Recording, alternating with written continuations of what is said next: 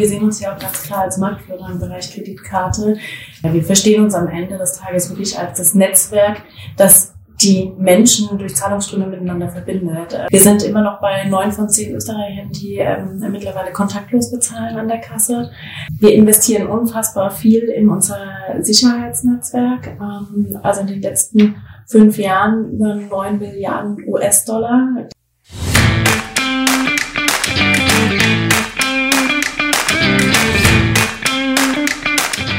Hallo, hier sind Matthias Horvath und Karl Zettel von Payment Talk Focus Österreich. In diesem Podcast werden Persönlichkeiten der österreichischen Payment-Branche interviewt, um die unterschiedlichen Akteure der Branche kennenzulernen, aktuelle Herausforderungen zu diskutieren und zukünftige Trends und Produkte zu verstehen.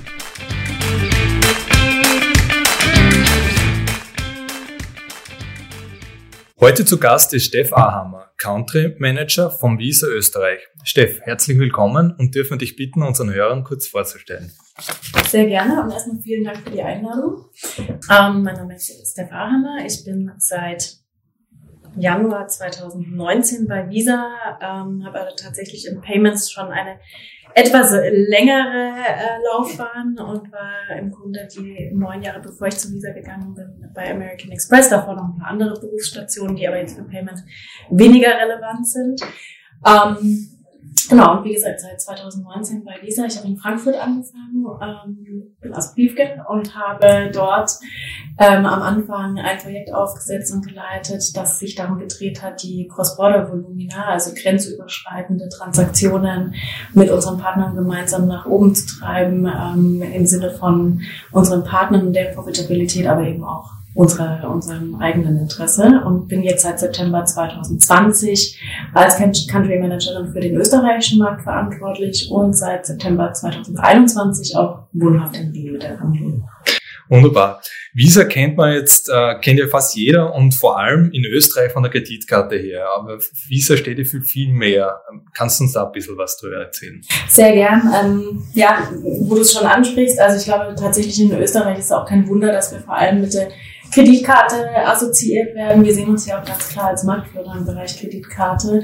Wenn wir jetzt aber ähm, über die österreichischen Grenzen hinausschauen, beziehungsweise wir sehen das auch schon in Österreich mit diversen Fallbeispielen, kommen wir vielleicht später noch darauf zu sprechen, ähm, sind wir tatsächlich deutlich mehr. Wir verstehen uns am Ende des Tages wirklich als das Netzwerk, das die Menschen durch Zahlungsströme miteinander verbindet. Ähm, das heißt, unsere klassischen Kunden und direkten Partner sind eigentlich in erster Linie Finanzinstitute, also kartenausgebende Banken und Händlerbanken. Ähm, am Ende des Tages geht es aber wirklich darum, Kunden, die zahlen möchten, die Möglichkeit zu geben, diese Zahlungen schnell und sicher abzuwickeln über unsere Netzwerke und für den Händler dafür zu sorgen, dass er das Geld entsprechend empfangen kann. Und da spreche ich jetzt nicht nur von Konsument und Händler, wie man sich das klassischerweise vorstellt, sondern das kann eben auch Unternehmen zu Unternehmen sein, das kann ähm, Unternehmen zu Konsument sein. Also es gibt einfach unterschiedlichste, unterschiedlichste Zahlungsströme, die wir im Grunde über unser Visa-Netzwerk alle abbilden können.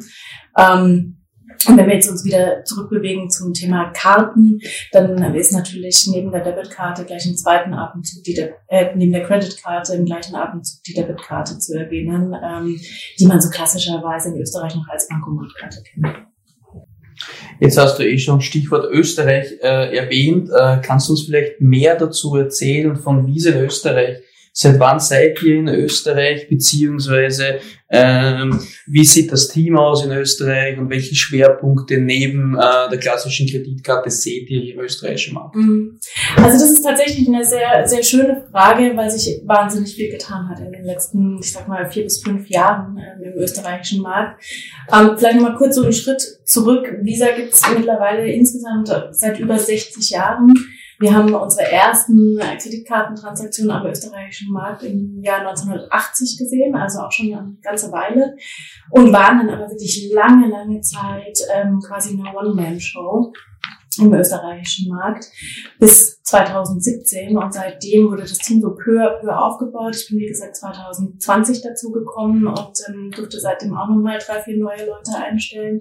Mittlerweile sind wir ein Team von äh, circa zehn Leuten hier im Wiener Office die ähm, aber tatsächlich auch alle nicht mehr nur Sales machen. Also wir sind jetzt nicht das klassische, die klassische Vertriebsrepräsentanz, sondern ähm, was mich besonders freut, ist, dass wir wirklich auch neben unseren ähm, Account Managern, die die einzelnen Kunden betreuen, also auf Bankenseite, wirklich auch die ähm, zentralen und relevanten Funktionen herholen konnten, sodass wir eine eigene Marketing-Ansprechpartnerin haben, einen eigenen Produktmanager, jemanden, der sich um das ganze Thema Fintech, Business Development und so weiter kümmert, jemand, der sich um die Akzeptanzseite kümmert. Und das macht unglaublich viel Spaß. Und ich glaube, wir haben ein sehr, sehr starkes Team von starken Experten, die aber und das freut mich besonders natürlich als Führungskraft, wirklich auch als Mannschaft agieren ähm, und, und einfach einen Wahnsinn-Spirit mitbringen. Und wir ja, wollen diesen Markt aufrollen und diesterseitig wirklich was erreichen. Das ist, macht wahnsinnig viel Spaß.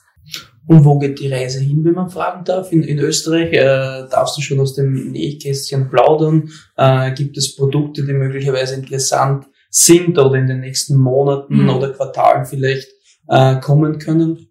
Gut, für uns ist natürlich, und wir hatten es vorhin schon gesagt, ähm, das Thema Kreditkarte, das womit wir stark assoziiert werden, das hat auch einen starken historischen Hintergrund. Einer der Gründe dafür ist sicherlich diese, wie schon erwähnte, One-Man-Show, die wir lange waren. Du kannst dich halt auch nicht zerreißen. Ne? Österreich ist zwar ein kleiner Markt, aber payment-technisch doch auch ein recht komplexer Markt. Ähm, wisst ihr genauso gut wie ich.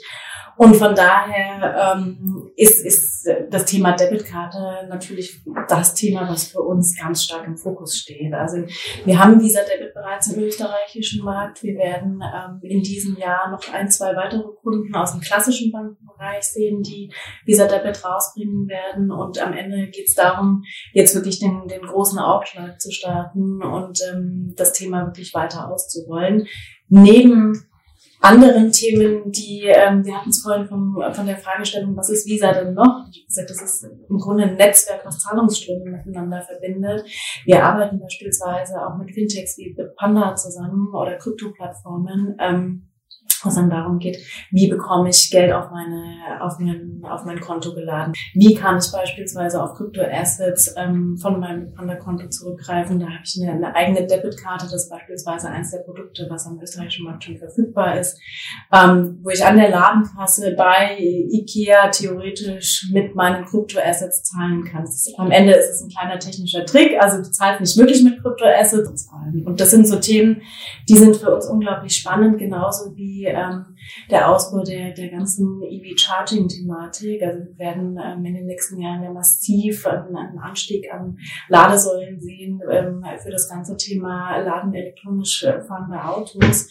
Und die müssen ja alle irgendwie bezahlt werden. Da muss ja irgendeine Bezahlfunktion dahinter. Ne? Da steht ja niemand, der Bargeld annehmen kann, sondern es ist in erster Linie ein elektronischer Bezahlprozess und auch da ist Visa ähm, stark involviert, solche Themen voranzutreiben, auch im österreichischen Markt. Jetzt hast du eh kurz schon äh, ein paar Mal erwähnt, das Thema Kreditkarte versus Debitkarte, ja. Äh, und vielleicht auch für unsere Hörer noch einmal, wenn du es zusammenfassen kannst, in ein, zwei Sätzen, was ist der Unterschied zwischen diesen beiden Kartenprodukten? Mhm. Vor allem im österreichischen Raum hat man immer diese sogenannte Bankomatkarte gehabt. Jetzt redet man immer von einer Debitkarte. Mhm. Was ist der Unterschied und brauche ich als, als Konsument denn wirklich beide Karten und warum macht es Sinn für das eine die spezielle Karte zu nehmen und möglicherweise für etwas anderes dann ähm, mhm. die andere Karte. Mhm. Also vielleicht nochmal zurück zur, zur Bankomatkarte, beziehungsweise erstmal zur Differenzierung Bankomat versus äh, Debitkarte. Ähm, ich glaube, die, die Debitkarte hat im Grunde zwei Vorteile. Das ist quasi die Ausbaustufe der, der klassischen Bankomatkarte. Sie ist E-Com-fähig. Das konnte ich ja früher nicht. Das konnte ich nicht mit meiner Bankomatkarte bei einem Online-Händler bezahlen. Ähm, das macht das Produkt natürlich sehr, sehr sexy, weil ich einfach die Möglichkeit habe, auch wenn ich keine Kreditkarte habe, da meine Debitkarte zu hinterlegen. Das heißt, ich habe eine andere Möglichkeit, online zu bezahlen. Und ähm, man kann sie viel stärker im Cross-Border-Bereich einsetzen. Also gerade wenn ich jetzt auf, äh, auf Reisen bin, in den USA, in Thailand oder ähnliches, das erweitert einfach das Spektrum der klassischen Bankomatkarte. Wenn wir jetzt zu den Use Cases kommen, glaube ich trotzdem, dass es gerade in Österreich stark bargeldlastiger Markt, die Österreicher haben ihre Bankomatkarte geliebt, ähm, glaube ich trotzdem, dass sich da nicht irrsinnig viel am Zahlungsverhalten ändern wird, zumindest nicht in den nächsten fünf Jahren. Ähm, die klassischen Use, Case von der, Use Cases von der Debitkarte sind eigentlich, wir nennen das Everyday Spend, also überall da, wo du täglich Ausgaben hast im Supermarkt, beim Bäcker, ähm, im Restaurant, beim Friseur und ähnliches, wo du vielleicht früher eben noch mit Bargeld bezahlt hättest. Wir haben natürlich durch die Pandemie auch einen starken Push in Richtung ähm, Kartenzahlung gesehen vom, vom Bargeld. Also ich würde jetzt einfach mal sagen, überall da, wo du früher Bargeld eingesetzt hast und deine Bankomatkarte eingesetzt hast, da nutzt du auch klassischerweise zukünftig die Debitkarte, wie gesagt, Everyday Spend. Du hast den die, die, den Vorteil, dass du eine klare Übersicht über deine Ausgaben hast. Das ist vielen Österreichern wichtig. Ähm, und wenn wir uns jetzt die Kreditkarte anschauen daneben, und ja, ich glaube, es gibt nach wie vor eine Daseinsberechtigung für beide Produkte nebeneinander, dann sind das eigentlich eher so die Fälle, wo du höhere Ticketpreise hast oder einfach größere Anschaffungen. Ich sage, du kostet den, den Flatscreen, ähm, der kostet dann vielleicht nicht nur 2,50 Euro, sondern eher das äh, das äh, zehnfache beziehungsweise hundertfache und das sind dann Anschaffungen, die zahlst du eigentlich klassischerweise mit deiner Kreditkarte aufgrund des verlängerten Zahlungsziels. Und ähm, klassischer Einsatzbereich ansonsten für Kreditkarte ist beispielsweise auch nach wie vor das Thema Reisen. Also ich, die meisten ähm, User, die wir kennen, nutzen eigentlich die Kreditkarte, um ihre Reise zu buchen und dann später auch auf Reisen ähm, ihre, ihre Ausgaben zu bezahlen, wie Hotel, Mietwagen und so weiter. Mhm. Ihr habt ja vor kurzem eine, eine Umfrage gemacht, wo ihr das Zahlung, äh, Bezahlverhalten der Österreichisch, äh, mhm. Österreicher abgetestet habt. Äh, was war da so die, die Learnings, die ihr draus gezogen habt oder was ist da so rausgekommen? Wir haben diese Umfrage jetzt schon zum zweiten Mal im österreichischen Markt gemacht. Was ich ganz spannend fand, war, dass sich ähm, von den Ergebnissen zum Vorjahr nicht wirklich viel verändert hat. Also ähm, heißt aber im Umkehrschluss auch der, der digitale Wandel, der natürlich auch zu einem starken Grad durch die Pandemie getrieben war, weiterhin im Gange ist. Das wird anhalten. Das ist ein nachhaltiger Trend. Sprich, wir sind immer noch bei neun von zehn Österreichern, die ähm, mittlerweile kontaktlos bezahlen an der Kasse. Das wird auch so bleiben. Ähm, das hat einfach den Hintergrund äh, Convenience, ist meine starke Überzeugung. Also in dem Moment, in dem du als Konsument, und das sehen wir ja auch in anderen Bereichen, die Erfahrung gemacht hast, dass was ähm, dein Leben einfacher macht, in welcher Form auch immer, in dem Fall ist es äh, hygienisch schnell sicher, ähm, dann bleibst du eigentlich bei diesem einmal gelernten Verhalten. Und das ist so der eine Teil. Dann sehen wir einen starken Trend in Richtung ähm, ja, digitales Zahlen generell, also sprich ähm, Zahlen über, über ähm, das Smartphone oder Wearables. Wir sehen, dass mittlerweile, ich glaube, 40 Prozent der Österreicher und Österreicherinnen tatsächlich, wenn sie die Wahl hätten oder wählen müssten zwischen, wenn ich aus dem Haus gehe, lasse ich das Börser daheim oder lasse ich das Smartphone daheim, würden 40 Prozent eher sagen, ich lasse das Börser daheim. Also das ist auch ein Trend, den wir ganz klar sehen. Ähm, und natürlich hat das ganze Thema E-Com und E-Com Payment entsprechend an Fahrt aufgenommen, was auch kein Wunder ist, ähm, wenn wir, wenn wir uns die Effekte der Pandemie anschauen. Und Fazit wäre wirklich, ähm, Trend ist anhaltend, Trend ist nachhaltig ähm, und es wird so bleiben. Ähm, befeuert, wie gesagt, ursprünglich mal durch die, durch die Pandemie. Mhm. Und welche Konsequenzen zieht ihr sonst aus der fortschreitenden Digitalisierung als Visa mhm. allgemein? Also wir, wir sehen, und ich habe es gerade schon angesprochen, das Thema Convenience ist, ist unglaublich wichtig. Also egal, ähm, was, du, was du einem Konsumenten anbietest, das muss am Ende des Tages ähm, für ihn tauglich für sein Alltagsleben sein. Und da sind wir eben, wie gesagt, bei Themen wie ähm, kontaktlos bezahlen oder eben auch mit dem Handy oder mit, mit dem Wearable zahlen. Ich glaube, ein ganz, eine ganz wichtige Voraussetzung dafür ist immer noch das Thema Vertrauen. Und da sehen wir uns als, als Visa ähm, nicht nur stark in der Pflicht, sondern auch wirklich als starken Player. Also wir sehen zum Beispiel, dass ein Kunde, der ähm, online shoppt, mit einer Wahrscheinlichkeit von, von Faktor 3,5 höher ähm, in, in, in einem Online-Shop bezahlt, wenn er ein Visa-Logo sieht, ja, und da einfach ein starkes Vertrauen hat, wenn er, wenn er das Logo von uns sieht, dass dieser Shop auch wirklich sicher ist und dass seine Transaktion durchgeht und dass seine Ware auch in seine Dienstleistung geliefert wird, die er bestellt hat. Und das Gleiche sehen wir letztendlich auch im stationären Handel. Also überall, wo ein Visa-Logo hängt, ist einfach der, der Endkonsument eher gewillt und eher geneigt reinzugehen, weil er einfach weiß, okay, da bin ich, bin ich safe, wenn ich mit meiner Kreditkarte bezahlen kann. Ähm, wir haben, wir investieren unfassbar viel in unser Sicherheitsnetzwerk. Ähm, also in den letzten fünf Jahren über 9 Milliarden US-Dollar. Das heißt, ähm, das ist nicht einfach nur ein Lippenbekenntnis, dass Sicherheit uns wichtig ist, sondern wir investieren da wirklich unfassbar viel Geld. Ähm, wir wickeln mehrere 10.000 Transaktionen ähm, pro, pro Sekunde ab und haben in den letzten fünf Jahren 99,999 Prozent aller Transaktionen abgewickelt, also erfolgreich durchgeführt. Und ich glaube, das ist eine Systemstabilität, davon, davon kann man nur träumen. Also, und da sieht man eben auch, wie, wie wichtig dieses Thema ist und ähm, dass, dass es natürlich auch notwendig ist, dass da entsprechend Geld reinfließt. Die Frage ist halt, es ist ja schon super convenient, wenn du jetzt sagst, neun von zehn Österreicher zahlen schon kontaktlos. Äh, das heißt, das ist ja schon richtig angenommen, das Ganze. Ja. Dann hat man das Ganze jetzt doch noch einen Schritt weiter auf die Variables gebracht. Ja. Äh, was ist da das nächste? Gar nicht mehr bezahlen, oder? das wäre schön, oder?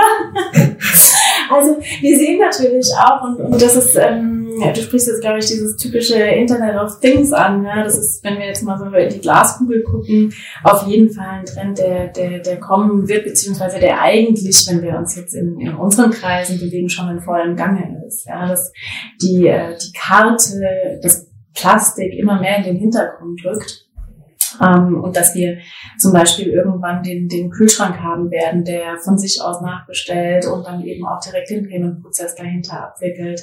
Wir sehen ja mittlerweile schon, ähm, schon Supermärkte, die quasi gar kein Checkout-System mehr haben, sondern wo automatisch die Waren erkannt werden, die du in deinem Einkaufswagen hast und du gehst einfach raus und wenn du rausgegangen bist, Check ist bezahlt. Ähm, wir haben mit, äh, mit, mit äh, Mercedes ein Projekt, wo es darum geht, wirklich die Kreditkarte und die Bezahlfunktion der Karte ähm, als quasi Bezahlmethode in das, in das Device einzubauen. Sprich, da ist dann das Auto das Bezahlmedium. Ähm, also wirklich dieses, dieser Trend, dass, ähm, dass die Karte immer mehr in den Hintergrund rückt und mehr ins, ins Device rutscht, ähm, der, ist, der hat längst angefangen und äh, wir werden davon zukünftig sicherlich immer mehr sehen. Sehen oder nicht mehr sehen. Sehen oder nicht mehr sehen, genau. ja. Jetzt hast du vorher auch schon kurz äh, das Thema Krypto erwähnt, äh, wie wir über Österreich gesprochen haben, vor allem aus der Perspektive mit Bitpanda. Ähm, interessant wäre auch, wie, wie seht ihr ähm, aus der Sicht von Visa das Thema Kryptowährungen, äh, welche Rolle spielen die für, für euch als, als Visa, als Unternehmen äh, und wo seht ihr euch hier ähm, eigentlich angesiedelt, wenn es um das Thema Krypto geht? Mhm. Also wir ich hatte ja vorhin schon mal gesagt, wir, wir sehen uns als Netzwerk, was diverse Zahlungsströme miteinander verbindet. Und natürlich gehören auch Kryptobörsen zu diesem Ökosystem. Ähm, ich habe vorhin schon zwei Use Cases erwähnt. Der eine ist, wie bekomme ich eigentlich Geld ähm, in meine Kryptobörse rein? Ähm, wie gesagt, da haben wir Bitpanda als Beispiel und wir haben Bitpanda auch gleichzeitig als Beispiel auf der auf der Gegenseite, wenn es darum geht, Kryptoassets an der Ladenkasse in äh, harte Euros zu verwandeln.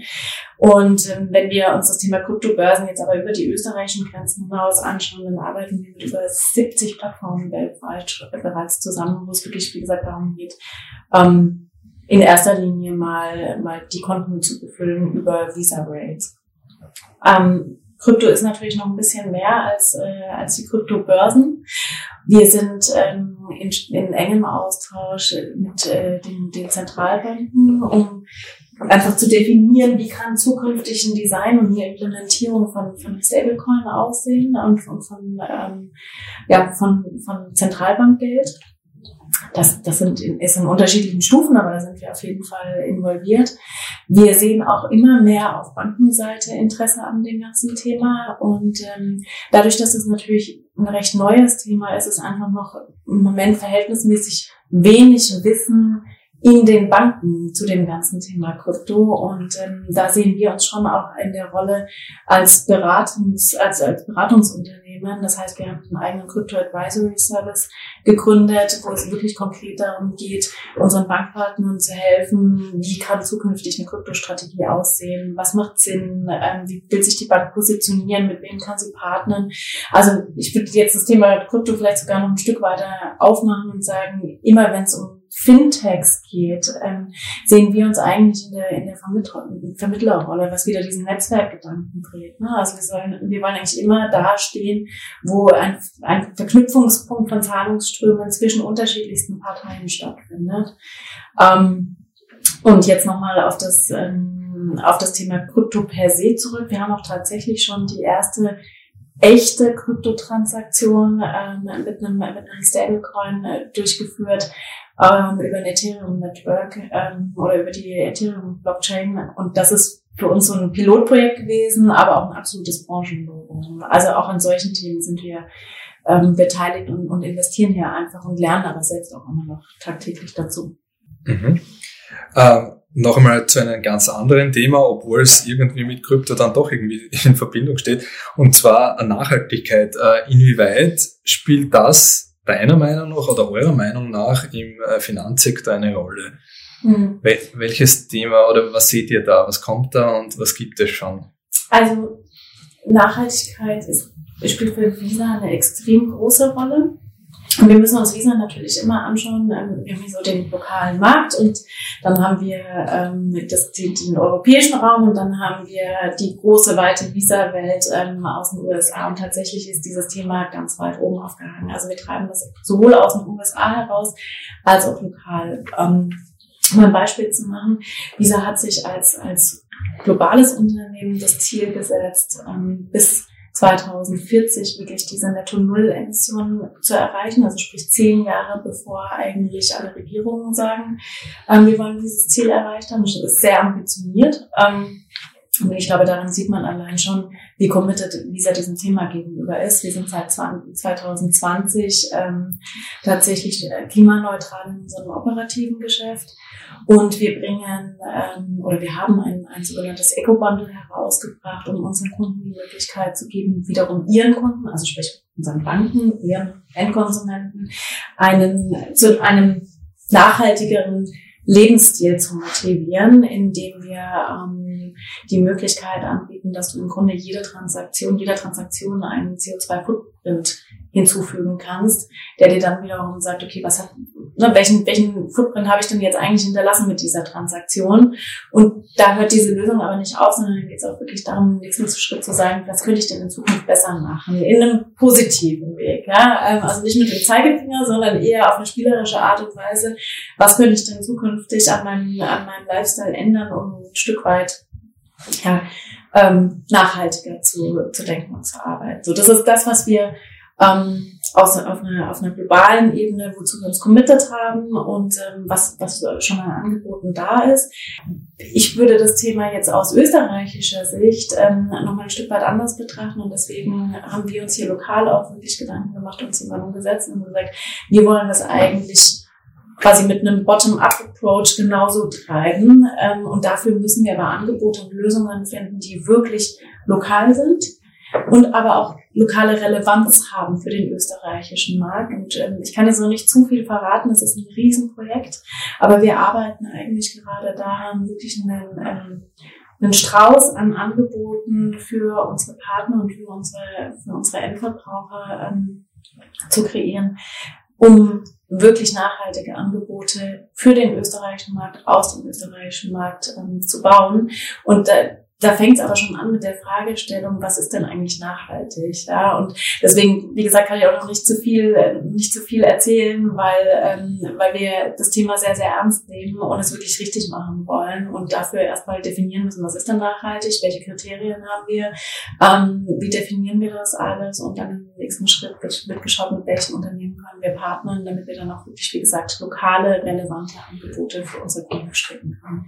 Ja, sind wir schon sehr gespannt. Auf jeden Fall, da muss man halt auch aufpassen, dass man immer nicht irgendwie ins Screenwashing da Exakt, und genau das wollen wir nicht. Mhm. Und genau vor dem Hintergrund investieren wir jetzt am Anfang sehr viel Zeit und Ressourcen, um genau das festzuzurren und ähm, auszudefinieren und auch ähm, ja, schlaghaltig zu machen, was, was wir hier eigentlich anbieten wollen, damit wir genau dieses Greenwashing nicht machen, weil das hat keinen Sinn. Also das führt zu nichts.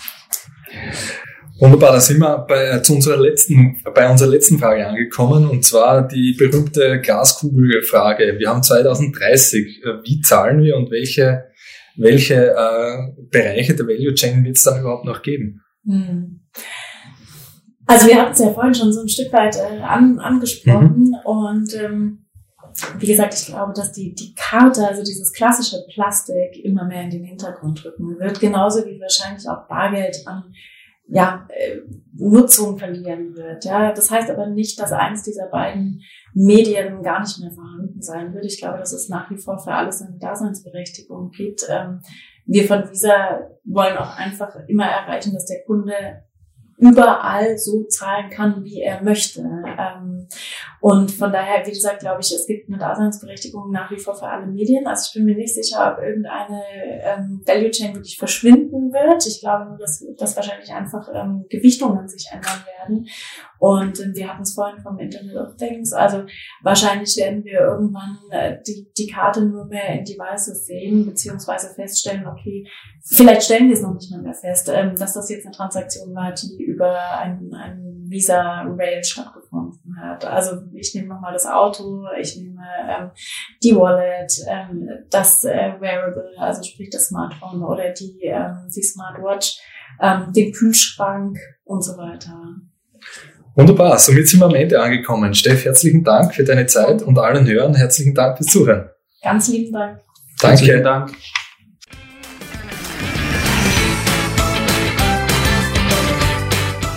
Wir freuen uns auf euer Feedback, um den Podcast ständig zu verbessern. Ihr findet uns auf Social Media und unter www.payment-talk.at.